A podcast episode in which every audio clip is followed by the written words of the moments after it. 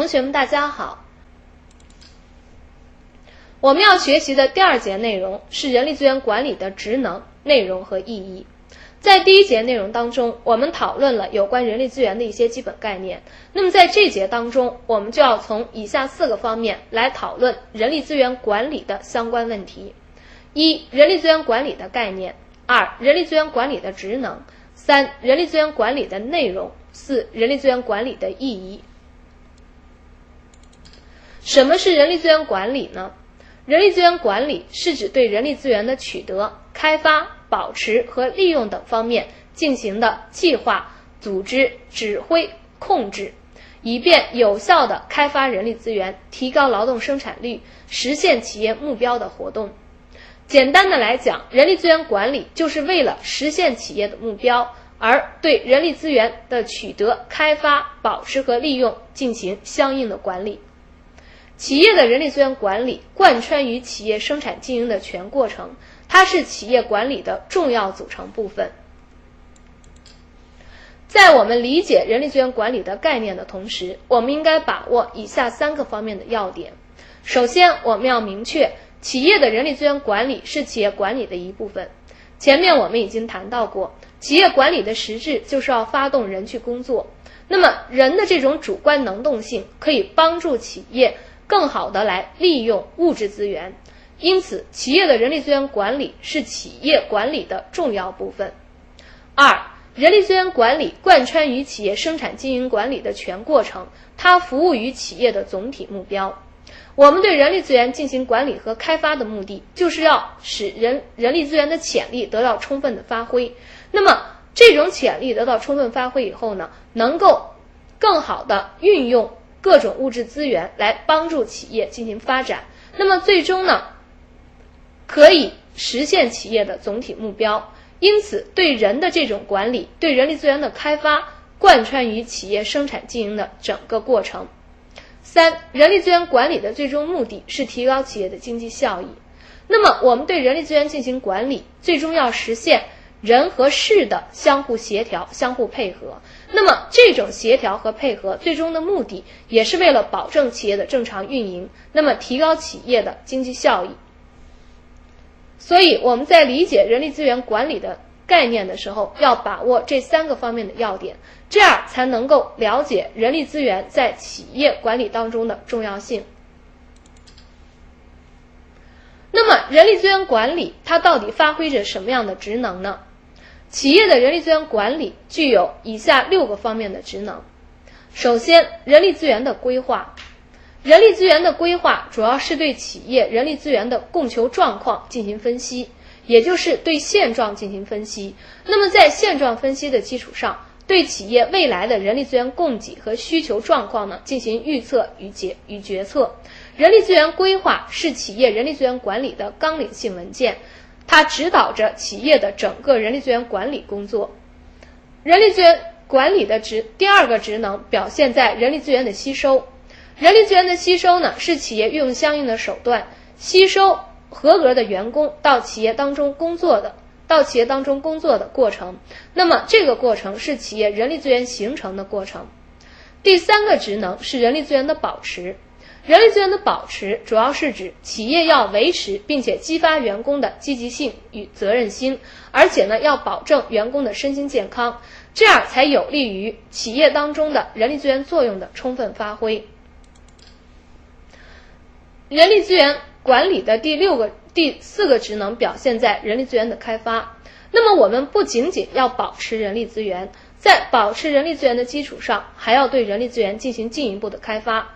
那么具体的来讲，可以通过培训、教育等手段来提高员工的素质，进而呢提高人力资源的质量，使员工的潜力呢得到充分的发挥。那么人力资源管理的第五个职能体现在对员工的考评。对员工的考评呢，主要是指对员工的表现、员工的责任心、员工的职业道德等诸多方面呢进行分析和评价。那么这种分析和评价的结果呢，最终将为人力资源管理的各项决策呢提供依据。人力资源管理的最后一个职能体现在对员工的调整。我们前面谈到过，人力资源管理很重要的一个方面是要使人员和任务呢相匹配。那么这种由于企业的发展，由于企业的经营呢不断的发展，企业生存的环境也在不断的进行变化，因此企业的任务也会发生变化。企业任务的改变，就对人员的要求提出了新的提出新的要求，所以我们要。随着企业发展的变化，或者说我们要适应企业发展的变化呢，来随时保证企业当中人员与任务的协调性。那么这种协调性呢，是通过对员工的及时调整呢来实现的。这六个方面的职能是企业的人力资源管理在企业运运营当中所发挥的重要职能。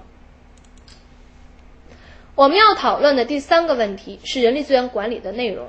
也就是说呢，在人力资源管理当中，我们要涉及哪些方面的问题？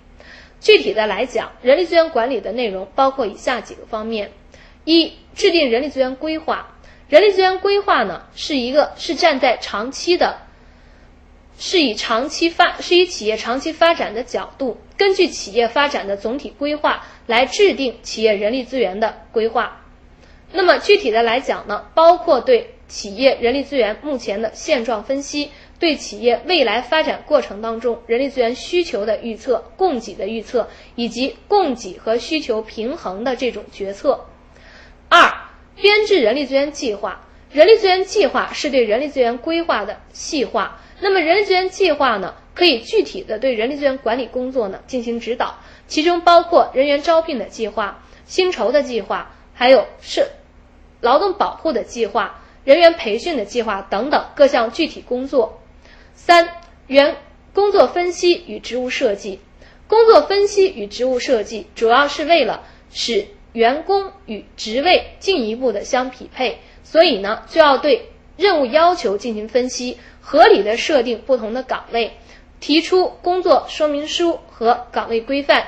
那么，为员工的选拔和招聘呢，来提供相应的依据。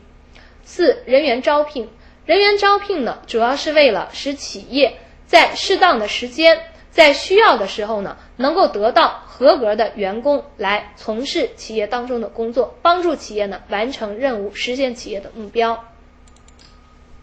五、绩效评估与激励，绩效评估与激励呢，是人力资源管理的一个重要内容，主要是要对员工的表现进行。具体的考核和评价，那么在考核评价的基础上，采取相应的措施呢，激发员工的工作积极性。六、员工的培训与开发，员工的培训与开发呢，直接关系到人力资源质量的提高，关系到员工素质的提高，也就是说呢，关系到企业人力资源储备质量的高低。第七项是工资福利。工资福利呢，也是人力资源管理的重要内容，它涉及到对员工所付出劳动的一种回报。那么，工资福利制度的完善与否，工资福利制度的合理与否、公平与否，也会直接的，也会直接或间接的影响到员工的工作积极性，那么从而影响到企业的效益。第八个方面的内容是劳企关系，员工与企业之间的关系如果和谐的话。如果能够形成一种员工对企业的情感依赖，导致员工的忠诚，那么员工就会努力的为企业来进行工作。因此，在人力资源管理当中，如何协调劳方和如何如何协调员工与企业之间的关系，也是一个重要的内容。第九个方面的内容是安全与保障。